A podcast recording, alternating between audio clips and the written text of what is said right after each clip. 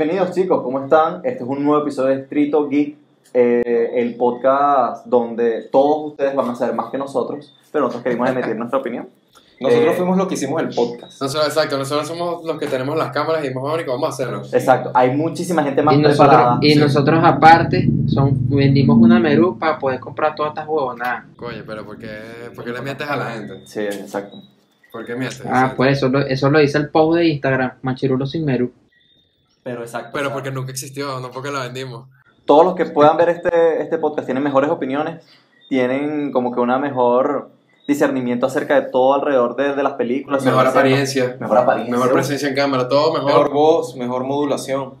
Presupuesto. Coño, pero la gente va a pensar que estamos deprimidos o que no nos valoramos. En Bueno, chao, este ha sido el último episodio de Distrito podcast, muchachos. No, pero hoy eh, nos concierne tocar un tema eh, No tocar un tema, pues. Claro, pero, Eso es pero lo que- este, eso es lo que vinimos a hacer. pero este es delicado. Este trata sobre eh, los videojuegos. ¿Qué es lo que engancha a las personas a un videojuego? Eh, estuvimos hablando de si es Videojuego. jugabilidad. Gráficas por encima de jugabilidad. Ese es el tema, ese es el tema. que también puede ser historia. Exacto. O sea, yo creo que como lo plantea Luis, es, es qué es lo que realmente apela al público dentro de los videojuegos. No es generalizar, porque yo creo que cada juego es un mundo distinto y cada caso es específico, pero a la hora de el- la audiencia global, ¿qué es lo que más apela?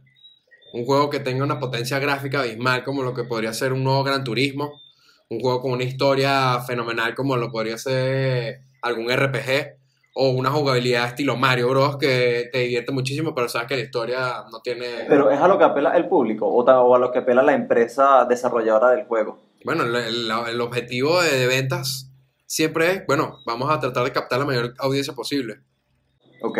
bien sea por una de estas razones. ¿Cuál es lo que estamos aquí para discutir? Depende mucho de la persona, pero bueno, Vicente, háblanos. No, pero claro, o sea, lo que vamos a tocar ahora es un poco de historia. Aquí, aquí, aquí busque rapidito, juegos más vendidos de la década.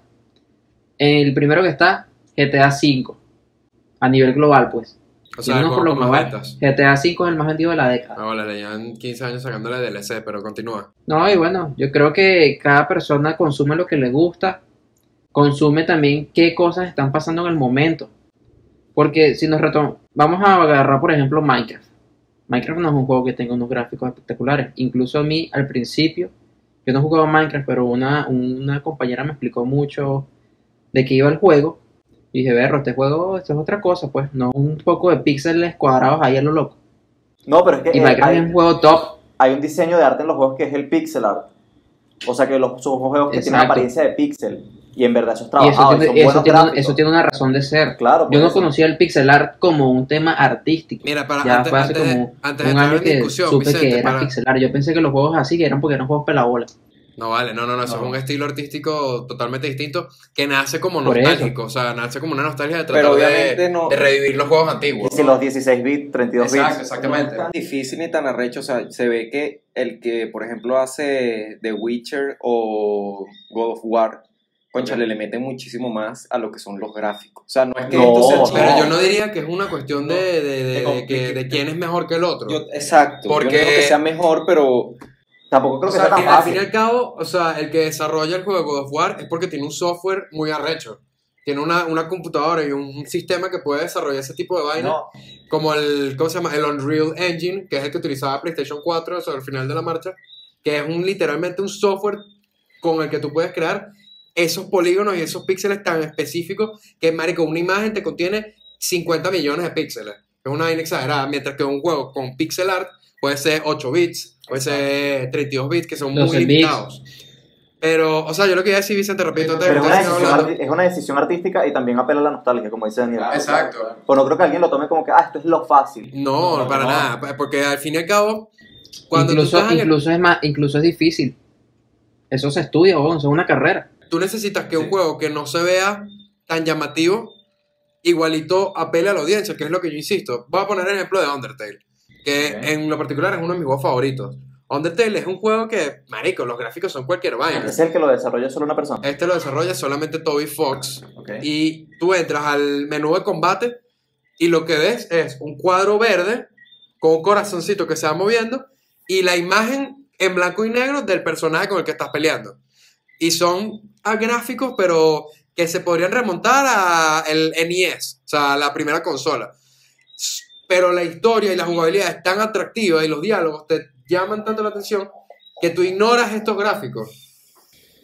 Entonces, yo me, yo me apego al lado de, como jugador, yo prefiero una historia antes que estas otras dos cosas. Y no, y antes de terminar, antes de iniciar Una otra historia y cosa, una jugabilidad. No lo sé, no lo sé. Bueno, es que mira, Minecraft es el propio ejemplo de que no, es un juego súper exitoso, súper famoso, todos lo hemos jugado y nos ha obsesionado, pero Minecraft no tiene ni unos gráficos arrechísimos, ok, que esto es un tipo de, de gráfico, no sé qué, pero, o sea, tú ves Minecraft y dices, verga, esto es arrechísimo. No. Y, no, y la historia tampoco. Sea, la Bueno, historia hay- es... Hay más pero o menos. Como que, ay, que un dragón, una No, vaina, pero hay más o hay menos demasiada, porque... demasiada gente que no le para ni media bola a la historia. Claro, pero el tema ahí es que, o sea, pero no para quedarnos en el tema de Minecraft, sino que ese juego es un juego que es tan abierto y permite tanto imprimir tu propia creatividad que hay demasiados mods y hay demasiados universos creados con una historia para que la gente juegue. O sea, tú te puedes meter en el servidor de Minecraft y dices, ah, mira, hay una casa embrujada. Y eso es todo un universo construido y tiene su historia. Porque la, la misma gente, los mismos jugadores, son los que le van aportando. Es como un como una ola en donde cada vez se va expandiendo más el juego. y- eh, como que, ¿cómo que se llama eso? Son fanmates, básicamente. Obviamente, pero bueno, no, no es algo que tú digas, verga, voy a comprar Minecraft porque ese juego tiene una historia recha. ¿Entiendes? Pero bueno, Luis iba a decir algo. No, o sea, con lo que, o sea, no sé si remontarme tan atrás, pero cuando están hablando de God of War, es que también hay que eh, reconocer y ampliar un poco el contexto de que el estudio de Santa Bárbara tiene mi- a miles de personas trabajando para un solo juego durante años, que es el de God of War. O sea, después cuando remontamos un juego indio, un juego con menor presupuesto, quizás también es eso lo que, por lo que se decanta la persona que está realizando este proyecto. Dice, quizás no tengo tanto presupuesto para los gráficos, voy a centrarme en una historia, en un buen guion, en una buena jugabilidad y termino, o sea, y los gráficos, pese a que no pueden ser los mejores o los más atractivos, que también hay juegos que son bellísimos y terminan siendo cualquier cosa. Exacto, por ejemplo, Cyberpunk. El, el ejemplo más reciente. Que Cyberpunk 2077. Exacto, o sea, visualmente es una locura. Es brutal. Y tuvo mucho hype. Y ese juego tiene años, tuvo años desarrollándose. Yo siempre desconfío de los, de los juegos que se van retrasando. Por ahí. O sea, cuando los juegos vienen y que no, esto sale en el E E3 2016 y lo van retrasando y retrasando, ya yo le pierdo la fe a ese juego. Es Bueno, eso también, eso también puede ser este, contradictorio, porque por ejemplo, más, no, no recuerdo si Cyber- Cyberpunk tuvo tanto hype que salió Keanu Reeves en un, en un teaser. Keanu Reeves es un personaje de la historia. Personaje de la vaina. Claro. Más, exacto. No, que iba a decir que o sea, no recuerdo si ahorita si fue Miyamoto que dice que un juego retrasado puede llegar a ser un gran juego, Sí. pero un juego que tú lanzas apresuradamente va a ser un mal juego por siempre. Es así, así fue Zelda. Zelda Breath of the Wild, para mí, el mejor juego de la década. Eh, Lo, lo, lo retrasaron bastante. Otro juego bueno, pero que también se vio afectado, pero, pero como que sí, creo que pasó lo mismo con Cyberpunk, que como que lo retrasaron tanto que dijeron como que, bueno, ya vamos a lanzarlo. Fue Metal Gear 5, que ese juego está incompleto. Para los que lo jugaron, lo sabrán, que ese juego, el final, está medio mucho. Y es eso, bueno, o Mira, sea, yo nunca he jugado Metal Gear. ¿ah? Yo nunca he jugado Metal Gear. te envidio porque tienes esa experiencia para desvirgar. Puedes tener tu primera experiencia. Tremenda, tremenda experiencia. Coño, o sea, sí. porque, ¿qué es, lo que yo, ¿qué es lo que pienso yo cuando hacemos este debate? Verga, el típico debate de, de Nintendo contra PlayStation o Xbox. no, no. Que la gente que dice, Marico, no, los juegos de Nintendo se ven, se ven horribles, esos juegos corren a, a una 720 cagada. píxeles, no llegan ni siquiera a 30 frames por segundo. Entonces, ¿por qué existe ese debate? De, de- entonces, ¿realmente importa la potencia gráfica? Es tan importante que un juego tengas- tenga la gráfica como Last of Us 2, que prácticamente ya ni siquiera es un videojuego, sino que parece literalmente una película. Parece una película. Sí, fue- se llama, ese, ese concepto se llama fotorrealismo. ¿Ok? Que es cuando intentas generar que un píxel o una imagen hecha a computadora se vea lo más real posible. Y, e incluso utilizas actores para que los movimientos sean los más similares al movimiento del cuerpo humano. Quizás estoy siendo como que medio ignorante con esto porque he jugado los dos juegos, pero en The Last of Us son actores, ¿no? los que están realizando todo. Sí, sí. Sí, sí, exacto. Son, le, le- le colocan todo el equipo de Claro, captar eh, los movimientos. O sea, ese, ese juego, mano, eso es prácticamente una película. Toda la parte na- narrativa de cinemática es una película, vos, porque tienes ahí a los actores, camarógrafos, gente de efectos especiales, grabando todo ese contenido. O sea, si unes toda la cinemática del de Last of Us, el 1 o el 2, o sea, evitando toda la, la parte Jugable. jugable, eso yo creo que se resume como a una hora y media, dos horas. O sea, una película como tú dices. Sí, Bueno, marico. juegos como, o sea, yo totalmente. voy a nombrar aquí otro de mis juegos favoritos, Xenoblade Chronicles. Tú agarras la. Tú, No. tú- tú- tú lo, tú lo jugaste. Tú, tú separas todo lo que es la jugabilidad y pones todas las, la- Las cutscenes, cinemáticas. todas las cinemáticas seguidas y te puede llegar a cuatro horas. De verdad. O sea, es una película, es demasiado extenso. Es que hay o sea, cinemáticas, hay ciertos tipos de juegos, ciertos motores gráficos que son más fáciles de, de trabajar. Sí. Por eso, A mí en lo personal me gustan full las cinemáticas, quizás por el tema que soy audiovisualista y me gusta el cine yo no y salto. de fotografía. Yo creo, a mí me encanta que un juego tenga unas cinemáticas bien hechas, que sea parte del, del juego, pues, porque te, te lo vuelve más inmersivo y te atrapa más. Pero hay personas que no les gustan nada las cinemáticas. Incluso yo leí en los comentarios de, de Last of Us que no, no, yo vine a jugar un juego, no una película. Exacto. Más allá que no le gusten nada, es como que le salen a culo, pues le dan ladilla, ¿no? Nada Sí, que ver. Lo que hace ladilla. es como que retrasar a que siga jugando. Pero, o sea, lo que nos lleva al debate de esto es que, ¿cómo, cómo surgían antes los juegos? O el objetivo, o sea, era un personaje que tenía un objetivo. ¿Cómo es que se llamaba el primer juego de, el de Donkey Kong lanzándole barriles a Mario? Eh, Donkey Kong. Era- era de Donkey Kong, sí. Donkey Do- Kong. Don- Donkey Kong. De, O sea, ese esa- es del no, año No tenías una historia. 1981. Sí. No, pero estoy diciendo, estoy retrasándome, estoy yendo como que a un contexto histórico, o sea, al inicio, para decir, o sea, cuando el juego empezó a evolucionar gráficamente y en historia. O sea, cuando la- eh, los desarrolladores dijeron, ¿por qué no le ponemos unas cositas más? ¿Por qué no ponemos que el personaje como que tenga un rumbo? Que tenga una historia, que tenga un arco narrativo. Claro, o sea, que se encuentre con un, o sea, tenga un objetivo específico, pero tenga obstáculos en el camino y que ese obstáculo no sea simplemente que si alguien lanzando barriles, sino quizás algo más introspectivo, o sea, otros villanos, otras cosas, más niveles. Y cuando también empiezan a decir, oye, vamos a ponerle mejor, o sea, mejorar los gráficos. Sí, bueno, o sea, yo creo que Pro- probablemente, probablemente ese deseo siempre estuvo de querer hacer más, pero obviamente las especificaciones técnicas que se tenían en el momento no te lo podían aportar.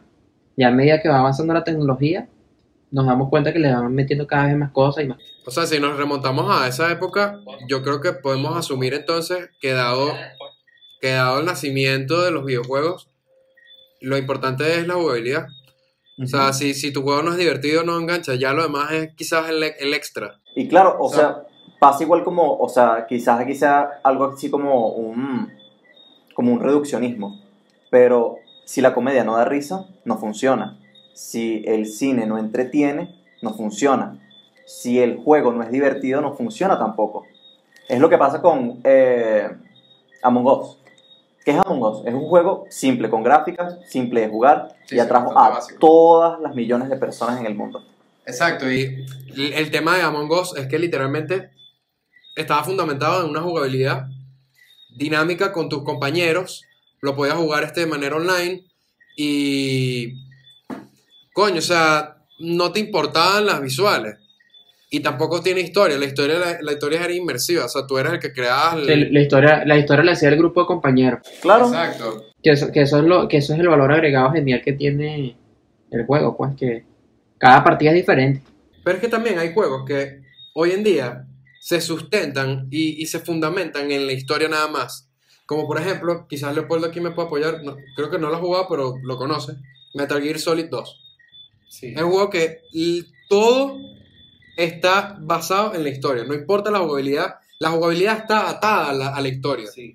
No, y a la narrativa. eh, dijeron ahorita una frase, lo que pasa es que estaba haciendo una pequeña investigación por una frase que me acordé ahorita, que es un programador eh, reconocido de videojuegos, se llama John Carmack. Carmack o Carmack. Carmack. Ok. Carmack. Os- Oscar Mayer. Ha trabajado en juegos como Doom y bueno, ha trabajado en muchos juegos. Es- Es conocido como un gurú de los videojuegos, según una página de internet. Entonces, el bicho dice que el guion de los videojuegos, el guion en los videojuegos, como que la historia, es como que el guion en el porro. Eso no importa, lo que la gente viene para acá es otra cosa. No estoy de acuerdo, así como que tampoco, tampoco estoy de acuerdo, creo que lo escuché que lo mencionó por ahí, como que al final todo se basa en la jugabilidad. Yo diría que depende del juego y hay que tener un equilibrio. Hay muchos juegos indie que lo que tienen, que ni siquiera tienen gráficos buenos, o sea, son indies.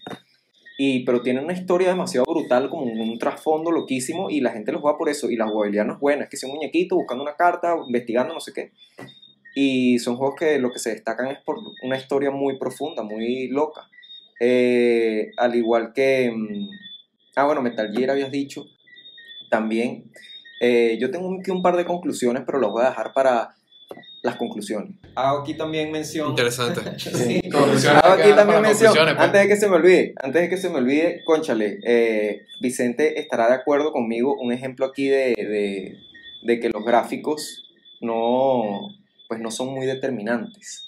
Y este es un caso medio raro, porque aquí no es que no estamos hablando de que sea indie ni que sea... ¿para dónde vas tú? Aquí no, hombre, aquí, hermano, aquí hay real. Aquí se viene a defender. Aquí hay real. Se viene a defender lo indefendible. No, hombre. No, no, no, yo vengo a mencionar un caso. Menciónalo, menciónalo.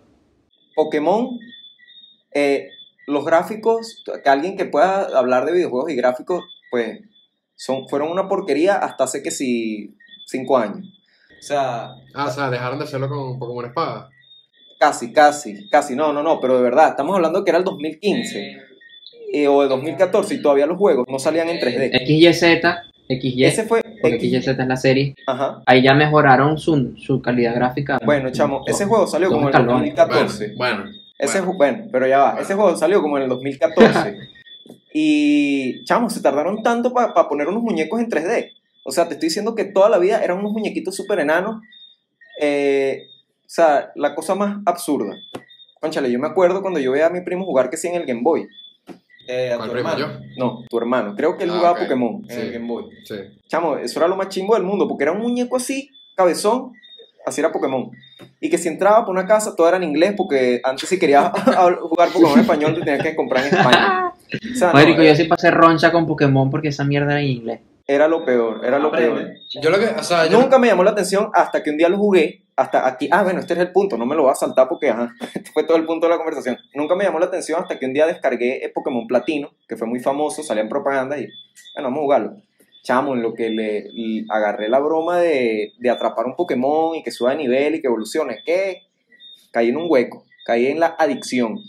Y bueno, hay que demostrado que la jugabilidad, ni siquiera me- la, la historia nunca ha importado demasiado en ese juego.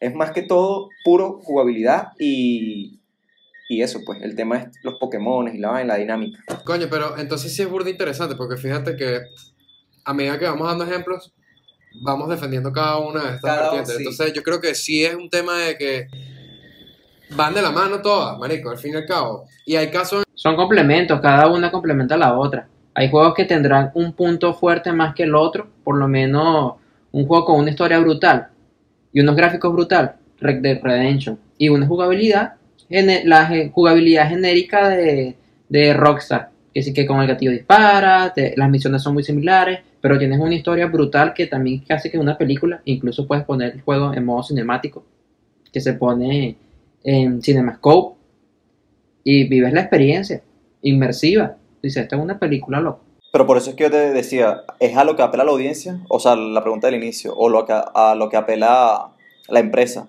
Porque si ustedes están diciendo que Pokémon no evolucionó gráficamente durante tantos años y siempre era un palo en ventas, Sí. porque siempre fue un palo, es como que, ¿para qué le voy a meter más? Igual que FIFA. FIFA sigue teniendo la misma jugabilidad, la misma, los mismos gráficos de como desde el 2018. Porque, porque EA Sports diría, vamos a invertirle más tiempo, vamos a invertirle más dinero. Es como que no, somos una máquina de ventas, pues. Claro, o sea, ya, ya ellos tienen. Y tiene las microtransacciones, que eso es, Es algo que- que se ha quejado mucha gente que, de la, los es que juegos. la verdad, ¿qué más, ¿qué más le podrías meter tú a FIFA? Si es un juego especializado en deporte, yo creo que en vez de sacar un FIFA todos los años, hagas un- No. una actualización anual, pero la plata es la plata. Te lo digo porque eh, en un momento NBA, NBA 2K como que, eh, fue como que pionero en estas cuestiones y todo el tema de la jugabilidad, de convertirte en gerente general, convertirte en jugador, o sea, traía una revolución entera, Vicente. Era como que podías reubicar tu equipo de, pon- pongamos un caso famoso, de los Lakers, los podías eh, reubicar en, en Canadá, en Inglaterra, armar tu propio estadio, volver a, a poner unos uniformes, como que configurar toda una cuestión que si ventas de, de tickets, estacionamiento, era una locura lo que había puesto el 2K. Eso fue como 2017, 2018. Hasta que dejaron de ponerlo. O sea, y dejaron de sacar No, no, no fue tan interesante. Es como Fue el- interesante, pero era... Fue llamativo, pero no fue el, el- lo que... No era el gancho. Exacto, no, No era el era el- gancho del juego. Como en FIFA. En FIFA también metieron el modo historia con el, con el pana este. Con Alex, creo que se llamaba. Ajá, Al- Alex Hunter. Y- ah, el Alex Hunter, que era un modo de juego en donde literalmente tú veías las, las negociaciones y las juntas con la directiva. ¿Cómo crecía en el fútbol? el- Sí. Claro, o sea, tú te reunías y entonces tenías una reunión con Florentino Pérez y el carajo negociando contigo, ah, sí, firma con este equipo. Pero al fin y al cabo lo que a la gente le gusta es el modo online, ¿sabes? Le gusta es jugar. Eso, eso es lo que te digo. Pero entonces yo estoy de acuerdo con eso, porque ahí ya... Pero es que yo no, no puedes de- dejar innovar. Pero es que ya no puedes innovar más. El tema Sí es, puedes. es- es- no puedes innovar más, marico. El ¿Cómo tema que ahí no es que puedes? el tema ahí es que es lo que dice Vicente, porque sigues vendiendo el juego. Si el juego es el mismo. Y además tienes las microtransacciones también, o sea, estás jodiendo a la, per- a la gente el doble. Hace que jueguen, hace que gasten 60 dólares En cada Nintendo año. Switch, FIFA en Nintendo Switch no, tiene, es el mismo FIFA desde el 2018, Legacy Edition. Nada, no le, no le meten, no le meten ni las mismas cosas que tienen en, en Play 4, Play 5, pero ponte, ok, no, no vas a tener las gráficas de Play 4, Play 5, pero sí vas a tener todos los sistemas de jugabilidad. En el juego NBA, que está para Play 4 y para Xbox, está también para Switch. Y es el mismo juego tanto en Switch como en, como en las otras consolas. No es la misma potencia gráfica, no es el mismo diseño gráfico, porque obviamente el Switch es una consola más reducida, pero tienes todos los apartados técnicos de, de juego, que si modo carrera, modo especializado, etcétera, etcétera. En FIFA no, no pasa eso. Pero yo lo que digo es que quizás Lo- por lo tanto, es un robo. O sea, por, por- por- pongamos que eh, PES había dicho que, que se iba a retrasar como que unos años en desarrollar su juego. No, un montón de cosas. Para desarrollar su juego, ¿verdad? Sí. Para no seguir sacando lo mismo. Bueno, pero- o sea, si surge una No. competencia que Ya te va. diga, vamos a hacer otras cosas a- a- aparte de, de- de esta cuestión online, de las microtransacciones, es como que, Es que ya va, justamente PES hizo lo que estoy reclamando. PES acaba de anunciar que ahora sus juegos lo que va a tener es actualizaciones. Y es gratis. pero mientras están Es desarrollando un el nuevo juego, es un juego- es un- no, Sí. no, es ya el definitivo. Es un juego que ahora va a ser gratis, que va a tener siempre sus microtransacciones y de ahí van a sacar un dineral como lo hacen todos los juegos de, de- de celular. Coño, nos fuimos para el culo con este tema. Sí, ya les iba a decir, eso es otro tema, pues, pero bueno, está bien las gráficas, está bien la conversa. Mira, ya para, ya para cerrar entonces la discusión, voy a sacar aquí una estadística pequeñita que tengo de una vaina que se llama eh, ESA, Entertainment Software Association. Es una asociación de Estados Unidos que sencillamente se dedican a hacer estadísticas del consumo de videojuegos en ese país. Con una muestra de 4.000 personas, tampoco es muy amplio, pero algo es algo, el público apela y busca este tipo de juegos. 27% shooters, o sea, juegos de disparo. 22.5% juegos de acción. 13% juegos de RPG. 11% deportes. 7.8% aventuras. 5.8% de pelea. 4.3% estrategia. Y 4.1% todo lo demás. Bueno, y al finalmente también 3% de carrera. Entonces, ¿qué podemos decir, coño? Los juegos de disparo, ¿qué, qué es lo que apela a los juegos de disparo? La que, sea, que se vea rechísimo, que la vaina sea demasiado realista y que. Gráfico y jugabilidad. Gráfico y jugabilidad. O sea, pero cuando dices, cuando dices, Porque Porque iba a decir shooter, iba a decir shooter y se me- al podcast del Distrito Gag. cuando dices shooter, también se refiere a tipo un charter. Entra allí o No, no, en Uncharted yo creo que sería aventura. No, Uncharted es aventura. O sea, porque normalmente los Shooter es, shooter es juego online. primera juego, persona, exacto, chiqui. online. es el FPS. También está el, el third person shooter. Claro, no, no, no. No tiene nada que ver con el ángulo de cámara. Es un juego que tú juegas online y es todo el tiempo disparo. O sea, Halo, eh, Fortnite, Call of Duty. Esos son, esos son shooters. Ok. En los juegos más vendidos de, en los juegos más vendidos de la década está GTA, como ya les mencioné, de número uno, y abajo, del 2 en abajo, del 2 en adelante, sale Call of Duty Black Ops, Call of Duty Black Ops 2, Call of Duty Modern Warfare 3, Call of Duty Black Ops 3, Call of Duty Ghost, Red Dead Redemption 2, Call of Duty Guerra Mundial 2, Call of Duty Black Ops 3, y bueno, ahí viene ¿Qué lista Minecraft es y después Call of Duty, De Call todos los Call of Duty que han salido en la of vida. Tú, bueno. tú me diste la lista de los Call of Duty. busco Activision, Este- cuáles son los Call of Duty Sí. más famosos. Aquí, aquí una reflexión conclusiva. Antes de, de Ah, la acabar. conclusión que nos hiciste esperar Sí. como 10 No, minutos. no, para porque se me olvidó. Si soy sincero, se me olvidó. No, pero es que fue inteligente, porque el carajo hizo el gancho para que la gente se quedara hasta el final Ah, ver cuál es la, la bueno, conclusión. y si la quieren saber, El próximo en episodio. Patreon está la segunda parte. No, coño. Este, no, en conclusión, la verdad es que mm, mm, podemos ver estadísticas y bueno, eso es válido, pero siempre yo creo que va a depender del juego y de la persona. Yo, por ejemplo, soy una persona, yo no, hay personas que disfrutan más solo jugabilidad, hay personas que no le meten a un juego porque no tienen unos buenos gráficos y Gráficos. Ah, fue- Gara es el que está atrás de Estoy, ti. estoy modulando para que me entiendan. Y eh, gráficos, ya entendí. Ok, te buen costó. chiste. Eh, y hay gente que, que, bueno, la historia la mata. A mí, yo como te digo, puedo jugar uno que tenga jugabilidad, otro que tenga historia, no sé qué. Depende de la gente, depende de la cuestión. Y, y bueno, hay juegos que le van bien, como decíamos, hay juegos que le van bien con una muy buena historia. Hay juegos que creo que los que más la parten es los que logran conseguir este equilibrio entre historia, gráfico, jugabilidad, como Claro. lo hace GTA. Como lo hace God of War, como lo hace The. Last of Us 2, Como lo hace Breath of the Wild. como lo Breath hace of the Wild. Exactamente. Sí, más que depender de la persona, yo creo que también depende de, de la empresa, porque la empresa es la que va a buscar sacar plata. O sea que, que termina de hablar Luis para yo decir algo aquí rapidito. O sea que, obviamente, las empresas hacen el estudio de, de la población, o sea, hacia quién van a ir dirigidos. Ok. Y si ellos de verdad, o sea, es lo que dice, Call of Duty es un juego que tiene, en verdad, tremendas gráficas. Y ellos siempre dependen. Tú has jugado las campañas de Call of Duty, Sí, claro. se pasan un día. Sí. O sea, son 4 o Breve. 5 horas y listo. Muy poca historia tiene, o sea, es cualquier cosa, es genérico. Es como... Y la gente lo que va es a la, Al al online, online, al online. claro. Pero se ve increíble y hay que admitirlo. Y a la gente le encanta eso. Lo admito. Vicente. Lo admito. Bueno, para cerrar, me- mencionen ahí sus jueguitos favoritos, pues, o qué prefieren ustedes, jugabilidad o gráfica. ¿Qué- Juego por cuál favorito, se eso no tiene nada que ver con el episodio de hoy. O sea, yo... Antes, de contestar la pregunta de Vicente, yo lo que quería concluir es que yo creo que, sea, yo sigo insistiendo que para mí personalmente, yo prefiero un juego donde la historia y la jugabilidad sean demasiado inmersivas. Pero yo creo que el problema de los gráficos es cuando es un juego que su intención es tener buenos gráficos, en donde ahí puede estar el error. Por ejemplo, este... Vale, buenísimo, no me Sí, ejemplo, bueno. pero digamos que, o sea, ponte- o sea, imagínense un Call of Duty que salga ese año con malos gráficos. Ok. La gente va a quedar atacada. Si tú compras un Mario Bros, tú dices, ok, es Mario Bros. Se puede ver lindo y brutal, pero si no se ve lindo, es un Mario Bros. Pero si un Call of Duty, un juego que se tenga que ver realista, se ve mal o envejece mal, el juego deja de La ser. gente lo ataca a- por a- ahí. a- exacto. El juego deja de ser llamativo para la audiencia.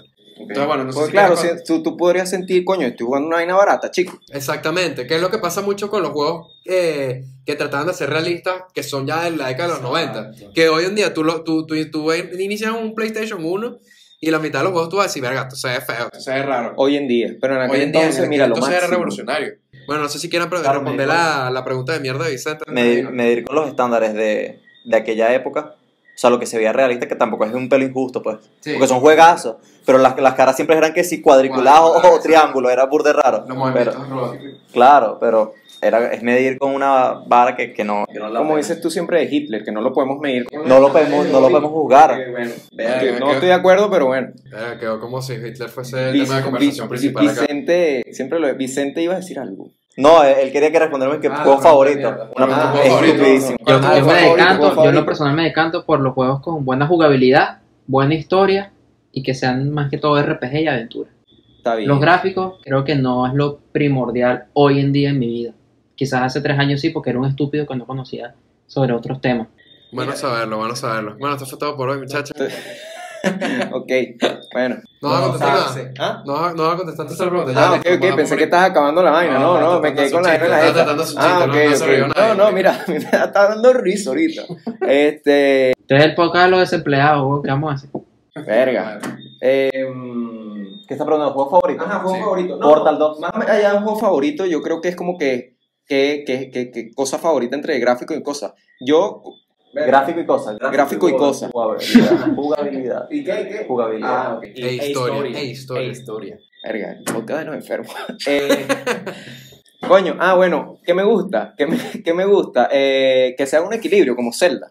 Y hay que apreciar, por ejemplo, en Zelda, eh, ellos tienen claro cuáles son sus gráficos. no intentan ser súper realistas ni nada, tienen su cosa. Entonces, a mí, mis juegos favoritos que tengan un equilibrio entre gráficos, jugabilidad e historia, como Zelda, Metal Gear 5, no sé qué, no sé cuánto. ¿Cuál es el tuyo?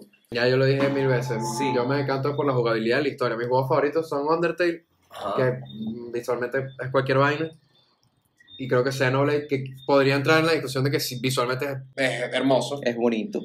Pero Bueno, igual se sigue viendo, en cuanto a potencia gráfica, se sigue viendo en 720 píxeles, ¿sabes? Exacto. Es un juego que no tiene mucha potencia.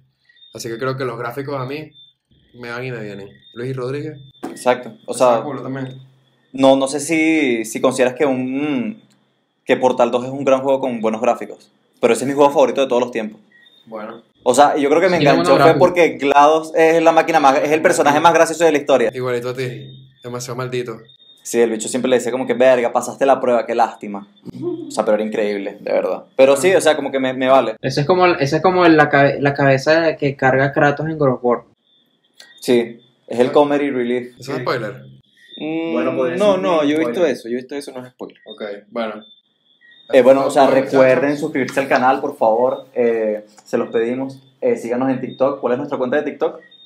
¿Cuánto cuál es nuestra Distrito cuenta? Geek Podcast 2021. Distrito Geek Podcast 2021. En Está largo ese user. Bueno, Es que, marico, hay, hay otra cuenta que se llama Distrito Geek, pero es brasileña. Entonces, tú te imaginarás. Moco, Ah, ustedes, ustedes busquen el que tenga menos suscriptores. Es un fal portugués. Nosotros no somos el Distrito Geek portugués, somos el. No, el que tenga menos suscriptores, el que tenga menos seguidores, ese es. por lo pronto. El del logo videojueguil. En, en Instagram, arroba Distrito Geek Podcast. Pueden y seguirnos a nosotros a nuestras cuentas personales. También pueden seguirnos, estarán viéndolas aquí en este momento en la pantalla con la magia de la edición. Y bueno, nada, este, suscríbanse a YouTube, denle a la campanita y compártanlo con sus panas. pues. like, denle like al, al- Ya está despedida, demasiado larga. Y comenten cuál es el. Si es mejor jugabilidad, juego o historia. Comenten qué prefieren ustedes. en los comentarios. De- ah, comentarios de que, que van a dejar comentarios, su juego Tu, favorito tu para que cosa Vicente- favorita en la vida. Adiós. Qué raro fue Ya, el.